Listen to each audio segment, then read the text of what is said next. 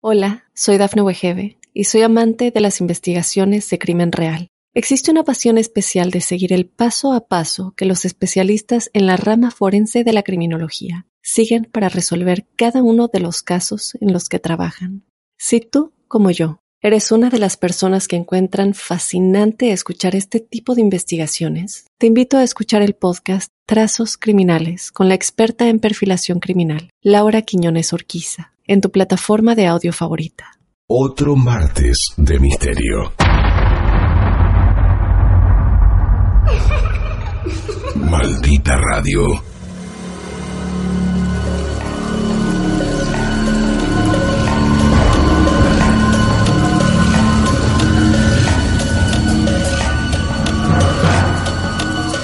Yo no sé por qué tenemos que volver a esta historia. Yo creí que con lo que escuchamos la semana pasada era suficiente. Sí. Que hoy iba a llamar otro oyente, una Agustín- historia un poquito más tranquila. Agustín, en estas cosas nunca es suficiente. Bueno, quizá te pueda llegar a poner también un poquito más nervioso ver imágenes de la casa. Hemos publicado recién imágenes de la casa, la casa protagonista, la casa de Santa Clara del Mar.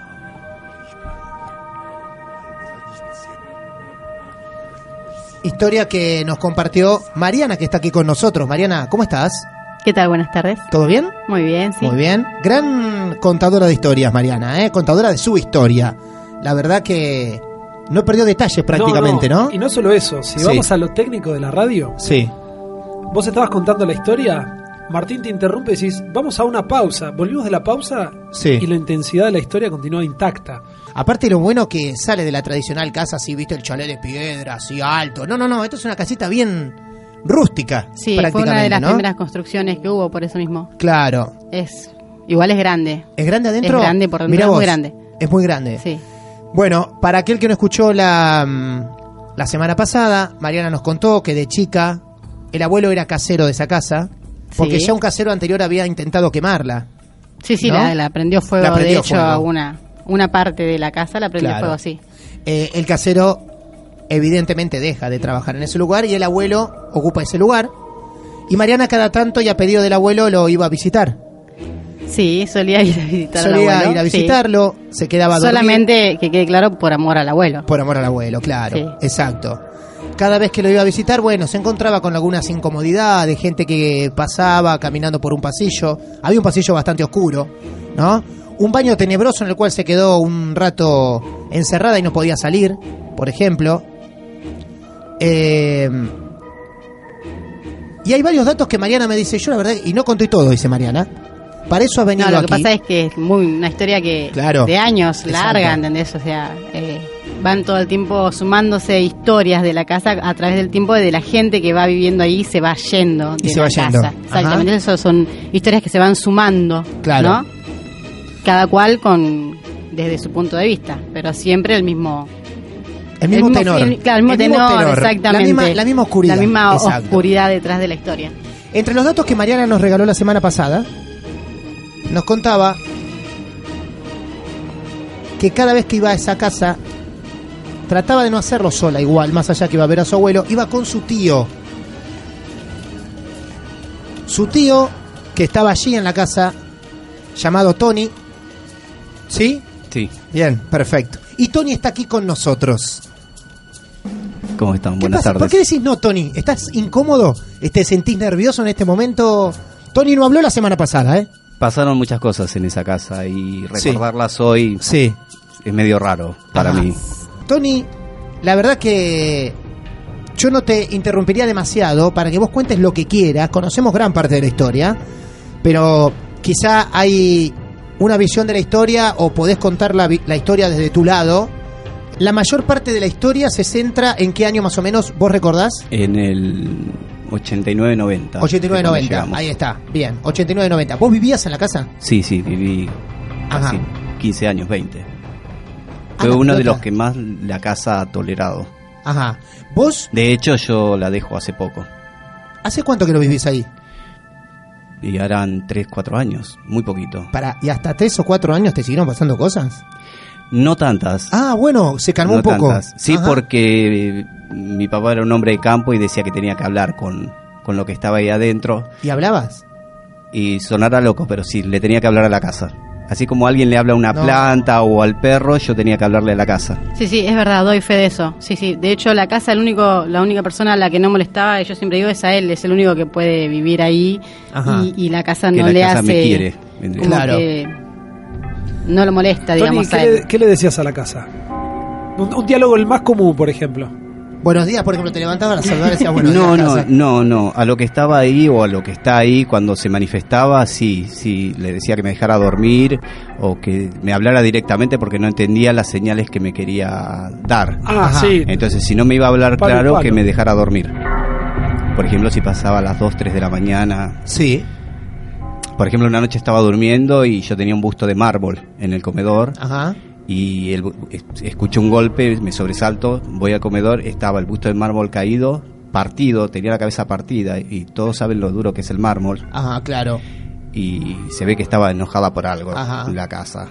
Yo más o menos me estaba volviendo más loco que, que, que Bueno, ella y A diferencia de la historia de la semana pasada, eh, él dice la casa estaba enojada, la casa le habló. Ella no, no la tomaba casi como una persona más. Ella siempre habló de apariciones, de cosas que había en la casa, pero me asombra la parte de Y Tony. soy el Yo- que más viví. Al mismo tiempo, nos estamos enterando igual que los oyentes, quiero decir, de esto que nos va contando Tony, porque nos gusta sorprendernos al aire Igual, con los oyentes, Tony, ¿Cómo ¿no? vas a tener un busto de mármol en una casa embrujada? Es una cosa de locos. Yo no sabía que estaba embrujada. Claro. o sea, no Un está busto de embrujada. mármol me da miedo en una casa normal. Es que no está embrujada, la casa tiene vida. La Ah, casa tiene está. vida propia. Ahí está, yo te iba a decir, Ella vos no, la o no quiere. vos no la llamas casa embrujada. No, no. Bien. La casa está viva. Eh, hemos, hemos visto la casa, eh, esta, esta del dibujito animado, que la casa de la señora gorda que se cae. Sí, la ¿cómo se casa, llama la casa? eh, La casa Monster embrujada. House. Claro. ¿No? La de los dibujos animados, la de la Exactamente. Así Sí. como esa casa tiene vida, esta Claro. la tiene también. Bueno, a ver, entre el 89 y el 90, eh, el abuelo de Mariana, que es tu papá. Mi papá. Ah, es tu papá. Es Bien, mi papá. perfecto. Nos vamos acercando cada vez más. Mira. ¿Tu papá en ese tiempo es casero de la casa o ya venía desde antes? No, no, no. En ese tiempo nos dieron porque el que perdió la cordura fue el cuidador anterior. ¿Anterior? Sí, que fue el que incendió la casa. Bien, Por eso entra mi papá de, de casero. bien. Eh, ¿Cuánto tiempo empezás a darte cuenta que ocurren cosas raras en la casa? La casa... Desde que empiezan a vivir, ¿no? La casa siempre tuvo ruidos, o sea, había ruido por, porque estaba tapada de libustrines, estaba media Sí. escondida, el viento, eh, si bien era una casa de losa, las ramas tocaban las ventanas, era algo normal, no, no lo asimilábamos a algo tan... Ajá. co- como que la casa nos quería llamar nuestra atención. ¿Vos recordás el primer hecho de todos? ¿Recordás el primero que dijiste, bueno, esto ya... Acá pasa algo. Esto es más que una ramita golpeando la ventana. El primer hecho de todos. Bueno, el primer hecho de todo fue cuando estábamos mirando una película con mi hermana y, y Mariana. ¿Y Mariana? este Suspenso. y tenía la puerta de- de- del pasillo abierta y pasa alguien nosotros estamos concentrados en la película Ajá. pasa alguien delante de la puerta y va al baño Ajá. Y nosotros pensamos pues, mi papá dormía en otra habitación y pensamos que mi papá era el que se levantó al baño Claro, sí. como no volvían a salir del baño pensamos que por ahí se- mi papá era un hombre mayor pensamos que se había descompuesto entonces este me levanto y empiezo a llamarlo desde afuera del baño obviamente si está en el baño no voy a entrar Ujú. y mi papá me contesta de su habitación. Y yo empecé a caminar hacia atrás para la pieza, porque no... ¿Quién estaba en el baño entonces? Ajá. Y bueno, nada, tuve que llamar a mi papá para que abra la puerta. Yo no, no- no me animé a abrir la puerta. Ah, vos no te animaste a abrir la puerta. No, no, cuando mi Ajá. papá No, me contesta de su que- habitación, que, yo... conté también que él Sí, se retiró, se Sí. retiró cuando nos quedamos los tres helados y vino mi abuelo, que Sí. él fue el que se animó a abrir la puerta. Y él dijo que porque- nunca se había levantado. Ajá. Que de hecho él pensó que era uno de nosotros tres que estábamos ahí, los que, que estábamos jodiendo en la casa.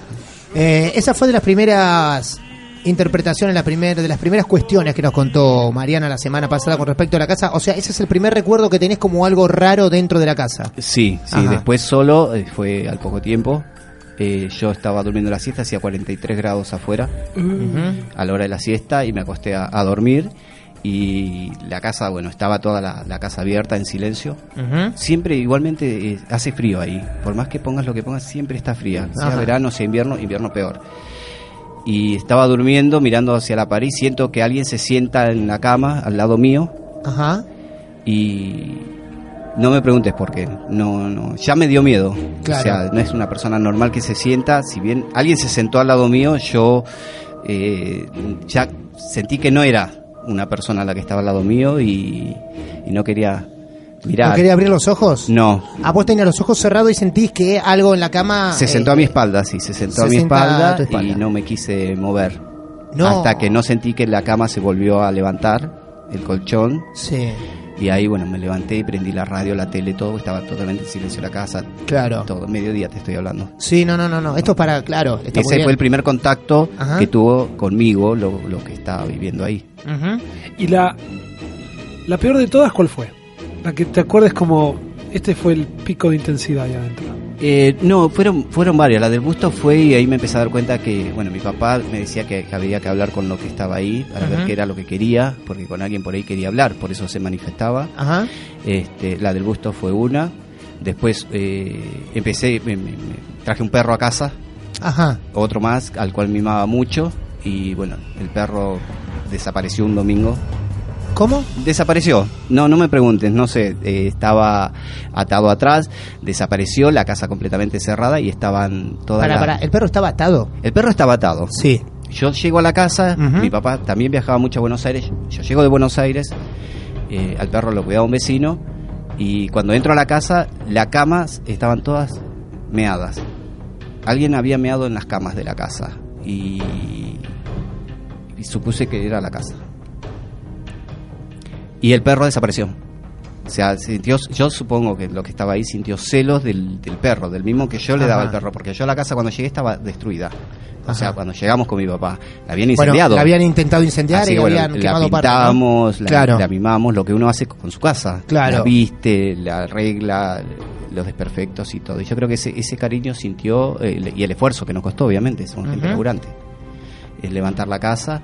Y, y yo creo que con esa parte sintió celos el, el del perro. Las camas estaban todas meadas. O sea, meada, alguien me meó sobre las camas. De- ¿Y desde cuándo empezás a, mm, a decir, bueno, vamos a entablar una relación con esto que hay acá? ¿Desde cuándo? ¿Cuál fue la maniobra que empezaste a utilizar? Eh, ¿De qué forma intentaste comunicarte? ¿Solamente cuando se te aparecía algo tratabas Sí, de hablar? sí, sí. O, ¿O durante todo el día o todos los días? No, no, no, no, no, no le daba importancia a lo que estaba pasando, sino uno no podría vivir. En la casa era la única casa que teníamos. El tema es que mi papá me dijo, como era hombre de campo, era de Corrientes, de General Paz, este, decía que tenía que hablarle lo mejor posible a lo que estaba ahí. ¿Y, a, y- y a qué le hablabas? ¿Le, le decías, le hablabas? A la casa. ¿La Directo. tratabas de ella? ¿Era de femenino? Eh, por lo general. No, no, no, no la trataba ni de él ni de ella. Simplemente le, le- cuando pasaban estas manifestaciones le decía, bueno, mira, hablame porque si no, no, no entiendo. No te voy a entender si no me hablas. Ah, O- ¿sí? Sí, aparecete o no me jodas. Ajá. Porque yo tengo que ir a trabajar o porque cuando pasaba la madrugada o pasaba esas cosas. ¿Y tenías alguna respuesta ante un hecho o algo? No, no, No. no, no. Solo, solo las manifestaciones más fuertes. O cuando le pasaba algo, o, o- o cuando pasaba algo inclusive con nosotros, la casa reaccionaba ante distintas visitas. Cuando la casa eh, recibía una visita que no queríamos nosotros, o, o por ahí nosotros renegábamos, la casa sí se manifestaba mucho contra ellos. ¿De qué forma? Y bueno, Mariana contó, ella entró al baño y, y Sí, cuando a mí quiso mucho salir- no me quería la casa. No, evidentemente porque, o sea, O sea, no a mí no- querer no a me otra quería. gente, por lo No que me yo quería. entiendo. No me quería. Nosotros no podíamos querer a otra gente, yo no podía querer a otra gente. claro. Entonces cuando, cuando entraba alguien que yo quería mucho, la casa directamente la echaba. Como mi amigo también que fue a visitarme, fue a cuidarme la casa cuando yo viajé a Buenos Aires, él también quedó encerrado en el baño y escapó por la ventana. No encontró la puerta, la puerta desapareció.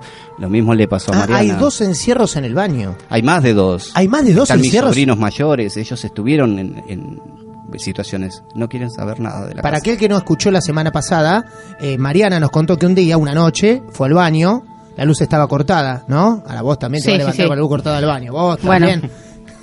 Eh, Tenía y- mucho miedo. Claro. Yo ya ahí ya estaba con mucho miedo. Tenía mucha. Ella entró, al- sentía mal. entró al baño, se cerró la puerta y en un momento no encontraba la puerta para salir en la oscuridad y, y no podía salir. Y la verdad que debe ser medio desesperante, ¿no? Porque uno cualquiera que va al baño con lo chico, ¿no? Por más Sí. grande que sea, un baño siempre es chico a comparación de una casa. Y siempre sabe dónde está la puerta, tenés Sí, noción, evidentemente. ¿no? Em, pero me asombra y y la, pa- parece que estuviéramos conociendo otra historia dentro de la misma historia. Porque Mariana no- nos contó Claro, hechos es- es muy sobrenaturales que, que ocurrían con alguna aparición o algo. Y, y desde el perfil de, de Tony, el tío de, de Mariana, eh, estamos viendo la visión ya directamente de una relación casa-dueño, dueño-casa, directamente. De celos o de cosas por el estilo. Parece Cristín, pero. ¿No? La del Sí, auto. parece pero en eso. formato casa. Ahora, eh. Tony, cuando te fuiste, ¿te despediste? ¿Qué hiciste? Eh, no, la, la- la despedida fue, fue brusca y, y la casa reaccionó ante eso porque mm, nosotros habíamos comprado cosas, los dueños eh, vendieron la casa a distancia, los que nos dieron de caseros, y vino la nueva dueña. La nueva dueña nos dio una semana para encontrar un lugar donde irnos y de hecho no nos dejó sacar nuestras cosas porque dijo que ella había comprado la casa con todo adentro. Ajá. Mirá. Perdón, esa fue Estrellita, ¿no? Sí, Sí, sin nombre porque ellos tienen también Sí, bueno, radio pero- del Plata. Sí. Ah, sí, no, No, no nombrar. Está Bueno, bien. Claro. Está bien. Eh, Sí, bueno, sí. Y, y- y al tiempo empezó ella a quejarse. En el almacén del barrio se sabe todo. O sea, a mí me Y gusta sí. Mar del Plata porque vas al almacén del barrio y te de lo que no te querés enterar. Ajá. Entonces iba y me decía, mira, la casa... Bueno, terminamos en muy mala... Resumo esto, terminamos en muy mala relación con ella, obviamente. No nos dejó sacar nuestras cosas. Nosotros empezamos de cero de vuelta en otra casa ahí nomás, a dos cuadras, que hoy es nuestra casa. Vos estás hoy viviendo a dos cuadras de esa casa. Es enfrente, en, en realidad, hoy. Mi Ajá. casa eh, está a dos cuadras. A dos cuadras. Sí, pero Sí. ahora estoy de casero en la casa de unos amigos que se fueron a vivir a España. Ajá. Y está frente a la casa, o sea que la veo todos los días. Todos Sí. los días la ves. Sí, sí, sí, sí. Siento la presencia de ella todos los días. La- o sea, de tu ventana vos, si querés, te la, la, la tenés ahí enfrente. Sí, la veo todos los días. Mientras ustedes vivían en la casa, ¿no? Eh, y como todo se sabe y de todo se habla, ¿no? Eh, el vecindario, el lugar, este, hablaba también de la casa, sabían cosas que pasaban en la casa, decían, uh, estos son los que viven en la casa, Eh, eran sí, más o menos un poco era- los protagonistas de ese perfil. Era una cosa así porque aparte de amigos que han ido a visitar la casa, o sea, Sí. que nos visitaban a nosotros, le pasaban cosas. Ajá. Ya te digo, la del baño es la más común, porque Claro. era donde la casa por ahí los atrapaba, que, que- que era el único lugar lo- donde los tenía más disponibles. Ujú. Era normal que fueran al baño y no pudieran abrir una ¿Con la dueña nunca hablaste de este tema? ¿Con la dueña de la casa?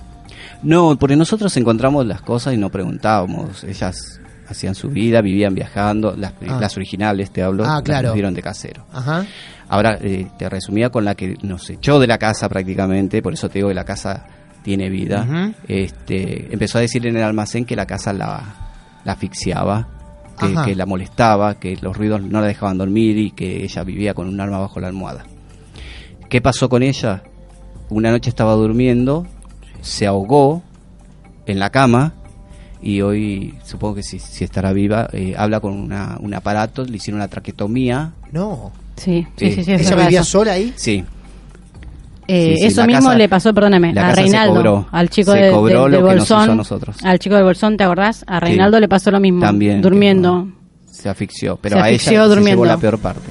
Sí, sí, sí. Es como que te- se, se te mete Claro. por, por, por la boca algo y a ella, ella se llevó muy mala parte, la verdad que sí. Sí. Hoy habla, otro- sí, habla sí, con sí. un aparato que le hicieron, le tuvieron que hacer una traquetomía porque algo se le metió en la garganta a la Ella, madrugada, ella decía que algo se le había metido en la, En la garganta. en la garganta. En sí. la cama. Más Bueno, madera, ¿eh? Ustedes creían que habían escuchado todo la semana pasada, ¿eh? Eh, y no está tan lejos de acá. Eh, quiero destacar el detalle eh, de ese de ese hallazgo que hicieron, porque mm, nosotros tenemos, nos hicimos este año amigos de una bruja. ¿sí? Lucía, que hace poco vino hasta aquí y nos y llevamos adelante una sesión de Ouija perfecta, prolija, hermosa. Conocimos un nuevo compañero que tenemos llamado Diego, de 23 años. Nos comunicamos con él. Sí, exacto. Y, mm, y el detalle, lo que encontraron, quizá ella pueda llegar eh, a analizar ese objeto que ustedes encontraron, eh, analizarlo a través del relato, obviamente Claro. porque no tiene en su mano ni lo ve. Pero contame eso que hallaron así. eh, después de esto vamos a ir a una tanda y después de la tanda vamos a ver si podemos sacarla a Lucía al aire.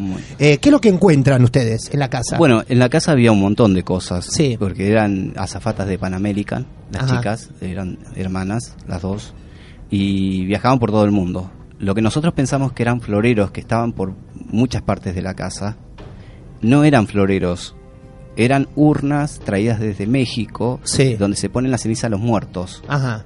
Después nos enteramos nosotros de esas, de esas esculturas. ¿Alguna Ajá. tenía cenizas? Y no, no sé si las tenían, pero supongo que en su momento las habrán tenido. Claro. Claro. Hola, soy Dafne Wegebe y soy amante de las investigaciones de crimen real. Existe una pasión especial de seguir el paso a paso que los especialistas en la rama forense de la criminología siguen para resolver cada uno de los casos en los que trabajan. Si tú, como yo, eres una de las personas que encuentran fascinante escuchar este tipo de investigaciones, te invito a escuchar el podcast Trazos Criminales con la experta en perfilación criminal, Laura Quiñones Orquiza, en tu plataforma de audio favorita. Claro, Supongo, no sé, no sé si las compraron. linda forma de decorar la casa. Sí, ¿no? muy bien, eh, la verdad una imaginación hermosa. Y también había unos huevos, un- no sé, Eso. eh, eh, eran unas vasijas de hierro en forma de, de huevos. Ajá. Y bueno, y había sapos encerrados ahí. Para, estás hablando de varios. Había varios, había dos o tres. Como Eh, un huevo de Pascua. claro. Ahí está, para no sabía cómo describirlo. Como un huevo Ah. de Pascua de hierro. Y la sorpresa adentro era un sapo. Un sapo que, te- que estaba eh, seco, con un cabello de alguien cosido en su, su boca. Y como nosotros vimos muchas películas, no quisimos abrirle la boca, pues supusimos, o suponíamos Sí. que, que habría una foto de alguien encerrado en esa boca. Señoras y señores, la historia aún más increíble, ¿eh? La verdad, hicimos un pequeño resumen de lo que pasó la semana pasada. Em, ¿Conocen a una tal Cristina Jiménez? Sí, es mi hermana mayor. También vivió situaciones en la casa. ¿Tienen el teléfono de Cristina Jiménez? Sí, lo tengo acá. Porque está pidiendo salir al aire. Cristina Jiménez, porque dice, se están olvidando de un par de detalles. Quiere reforzar. Nos dice Por si hay Cristina que reforzar Jiménez. esta locura, ¿no? Ahora la vamos a llamar a Cristina Jiménez. Eh, lo que pasa que es lo que te ¿Qué? dije. Si tenés historias para contar, Está bien, está bien. mucha gente, no Ajá. solamente familiares que te puedo decir que estuvieron ahí, sino vecinos que yo los que estoy hablando que no querían, como te dije, no quieren contarlo, no quieren Claro. saber nada de contar esa historia. Vos que vivís cerca de la casa, eh, Tony y Daniela, que también vive cerca de la casa, ¿saben de, de algo que esté ocurriendo actualmente? ¿Les llegó alguna versión de algo o no? Eh, no, lo único que hablo, hablo sí con, con, con la actual dueña y Sí. ella sí, sí me dice que siente que la casa no la quiere. Ah, ¿en serio? Sí, sí, ella, dice que siente que la casa la asfixia, claro. no la quiere a ella la casa. Es una familia la que está viviendo allí. Sí, sí, es una Bien. familia. Yo creo que tiene que ver mucho también la energía que hemos dejado en esa casa. Claro. De hecho, cuando yo me voy, hablo con la casa. por el, La casa otra vez hacen trampa. Yo sigo de cuidador ahí, que me la da el hijo de Ajá. la mujer que nos echó en su momento. Por eso vuelvo a vivir a la casa. Ah, vos volvés, una, te Claro, echan sí, y volvés. sí, él vuelve. Claro, siempre Ah. vuelve él. O sea, es como que Ah. siempre vuelve igual. Vuelvo Ah. a la casa. Y cuando mm, la casa se vende. Volvés solo. Sí, sí, vuelvo solo. Volvés sola Vuelvo casa. Sí, solo. yo no lo fui a visitar más. No, mis sobrinos muchos no querían ir a dormir conmigo. Está bien, ya. hacen bien. Ninguno. Mis Perfecto. amigos que quedaron encerrados en el baño tampoco. Claro. Eh, cuando vuelvo a la casa, que me la da el hijo Sí. de la que le hicieron la traquetomía, este, vuelvo a tener relación con la casa. Y la misma de antes. Bueno, que la extrañaba, que, que bueno, que las cosas eran así que me tenía que ir, que bueno, o las circunstancias me obligaban a estar ahí de nuevo, pero que no me molestaba, que en realidad que me gustaba estar en la casa Ajá. para mm, pedirle permiso a la casa en cierta forma de que no me molestara. Después, cuando llegó los actuales dueños, se vende la casa otra vez de Ajá. forma inesperada. Yo eh, tengo un, un currito ahí, no un currito, mi trabajo, un Sí. delivery de pizzas y empanadas. Ajá. Cuando estoy por abrir la, la- la pizzería, cae este, este matrimonio, plena inauguración. Habían vendido la casa, no me habían avisado nada. No. Y me dijeron que te- me tenía que ir, era diciembre, el 7 de enero, yo inauguraba el 2 de enero la pizzería, el 7 de enero me tenía que ir, con todo lo que conlleva abrir una pizzería, un delivery y lo demás. Le dije que me iba a ir sin ningún problema, pero quería saber cómo fue vendida y no me avisaron, porque Claro. me que haber avisado a mí para por lo menos buscarme otro lugar. Bueno, Exacto, igualmente yo claro. ya tengo mi casa igualmente, Claro. o sea, no me costaba nada irme. Y bueno, le pedí a la casa, los chicos unos divinos, los nuevos dueños, este, se encontraron con una persona desconocida. ¿Te Claro. Imaginas que vos llegas a tu casa para ocuparla, eh, se presentan como los dueños, le digo, ¿quiénes son ustedes? La casa la compramos nosotros, a mí no me avisó nada, nadie nada, Ujú. estoy acá con una pizzería, bueno, fue rara la situación, ellos supieron entender, me explicaron que tenían que abandonar su casa acá en Mar del Plata, el alquiler se les vencía y necesitaban la casa. En ese momento tenían tres chicos, que los otros dos no sé dónde estarán hoy en día, eh, porque no sé nada de ellos, y le pedí a la casa que, que estaba todo bien, tuve que... me- me, Tuviste que interceder. Claro, una cosa rara, porque me cayó bien los que compraron la casa, entonces en el momento de esos dos, tres días que yo tenía para irme, le pedí a la casa que, que se calmara, que estaba Claro. todo más que bien, que yo estaba bien y iba a estar bien. Claro. O sea, que no se preocupara. Tanto a raíz de lo que le pasó a la otra señora. Me daba como cosa pensar que la casa podía tomar represalias contra Más que nada porque venían chicos. esta Claro, vez. contra Era la primera esta, vez que contra esta chicos. situación. Así que mira hasta dónde la reacción tuve con la casa. No, si yo estoy más loco que los demás, creo, porque yo tengo la reacción con la casa. Claro, no, no, no, sí, de sí, hecho, sí, hoy sí, en día yo perfecto. salgo y la saludo como si estuviera hablando con un vecino, como algo. Me jodé. Y no porque tengo miedo, yo, vivo cerca y tengo miedo que Sí. por ahí se enoje lo que esté ahí y se pase de casa. No sé si se quiere mudar de ahí, pero Claro. de pronto se pasa a la mía. eh, no, no, no, no me gusta. En tu No- casa nunca tuviste ninguna señal, ninguna manifestación, nada. No, no, no, pero No. es como dijo la bruja recién, la energía, la energía se siente cuando vos pasas la casa. Cuando yo fui a ver la casa después de un tiempo sentí que la casa eh, como parecerá de locos, pero eh, sentí la energía que se puso como contenta al que yo estuviera cerca inclusive. Yo siento que la casa está contenta de que yo esté cerca. Eh, bueno, Cristina, ¿qué tal? Buenas noches. Hola, ¿qué tal? Buenas noches. ¿Cómo estás, Cristina? ¿Bien? Bien, bien, estoy escuchando a los chicos y... ¿A vos eh, también te pone, a vos también te pone tensa hablar o recordar esto como noto que ellos les pasa acá en el estudio? Eh, no, ¿A vos no? no? ¿sabes por qué? Yo te explico. Vos sos la Eh, mamá de Mariana. Yo soy la mamá de Mariana. Bien, sí. perfecto. Mariana te presento a tu mamá, que está al aire en una mamá. radio, en metro, en Hola, vivo. hola. Hola mamá, perdón, te es que estoy así como Claro. Hola, hija, dura, no sé. Bueno, Sí, Cristina, sí. a ver, porque ahora va apareciendo a través de distintos mensajes que nos van llegando, gente que dice, uy, yo me acuerdo de esto, yo me acuerdo del otro. Una de ellas es eh, Cristina, que es la mamá de Mariana, que dice, hay un episodio que quiero contar. ¿Cuál fue? Sí, mira, yo te explico. Yo no, no tengo miedo a este tipo de cosas, pero Bien. mi papá me enseñó mucho. Mi papá era un viejo medio, ¿cómo te puedo explicar? Medio místico. ¿Pero por qué? Porque él trabajó muchos años en su juventud en un cementerio, Claro. En Corrientes. Ajá, ajá, Inclusive él enterró a su mamá y a su papá claro. ahí. Y él, mi papá era muy sensible a ese tipo de cosas. Y entonces, este, un día me dice, ya eh, con todas esa- esas actividades que tenía en la casa, me dice, este, te espero, pasa del supermercado por mi casa y me dice, te espero a la tarde noche con tu perrito, eh, que le preparé uno- unos huesitos, porque a mi papá le gustaba mucho la falda parrillera y le dejaba el huesito blandito para mi perro. Y siempre se lo traía. Y chiquito era un perrito que encontró mi hijo. Chiquito. eh, Sí, chiquito se llamaba. Sí. Ajá. se llamaba chiquito porque era Chiquito. chiquito, nunca creció. Eh, lo encontró mi hijo, re sarnoso, era un pobrecito animalito que lo habían abandonado. Y bueno, mi hijo lo curó, fue creciendo con nosotros, se fue volviendo un perrito inteligente porque era muy inteligente. Y mi papá lo quería mucho porque lo obedecía y qué sé yo. Bueno, y un día me dice, pasa por, eh, anda por casa que así le doy los huesitos a chiquito. Y dice, "Por- Ujú. pero aparte porque me quiero, este, a ver cómo te explico, me quiero sacar una duda. Ajá. Dice mi papá, ¿no? Tu papá te Porque dice, me dice quiero sacar una duda.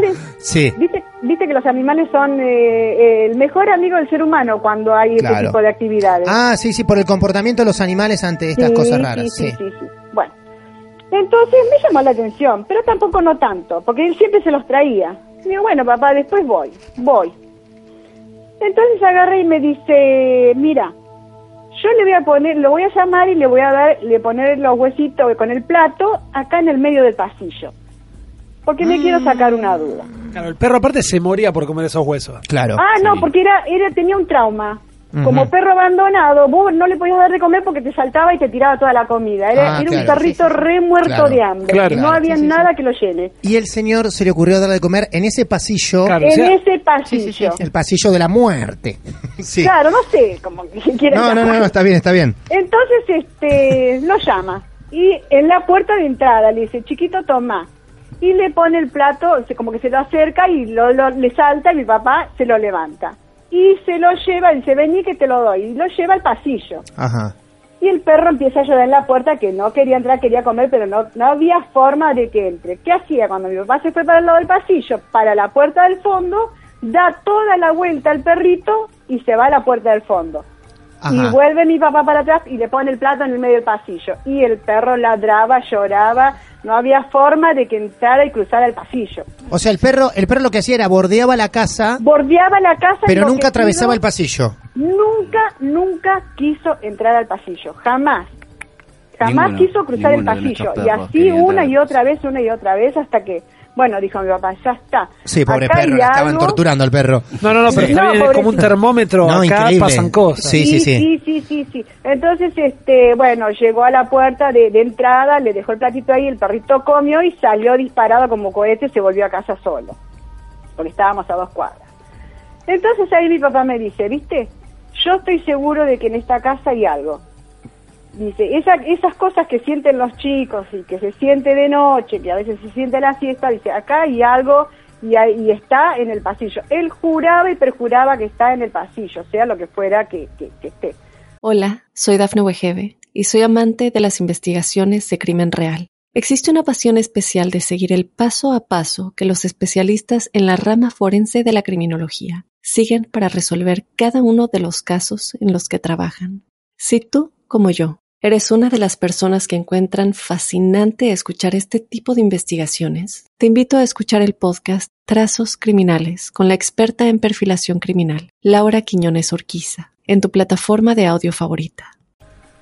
Entonces agarra y me dice, agarra un palo de escoba y yo agarro otro, me dice, vamos a golpear el piso, porque mi viejo hacía eso en el cementerio, para sa- porque se olvidaba, eh, por ahí se perdía la cruz o algo, entonces con un poste, digamos, no sé, de, de 30 centímetros de diámetro, golpeaba la tierra para saber si había quedado algún hueco y entonces si, si sentía así medio huecón, ya porque no había, o sea, había alguien enterrado ahí y la cruz perdida por alguna razón.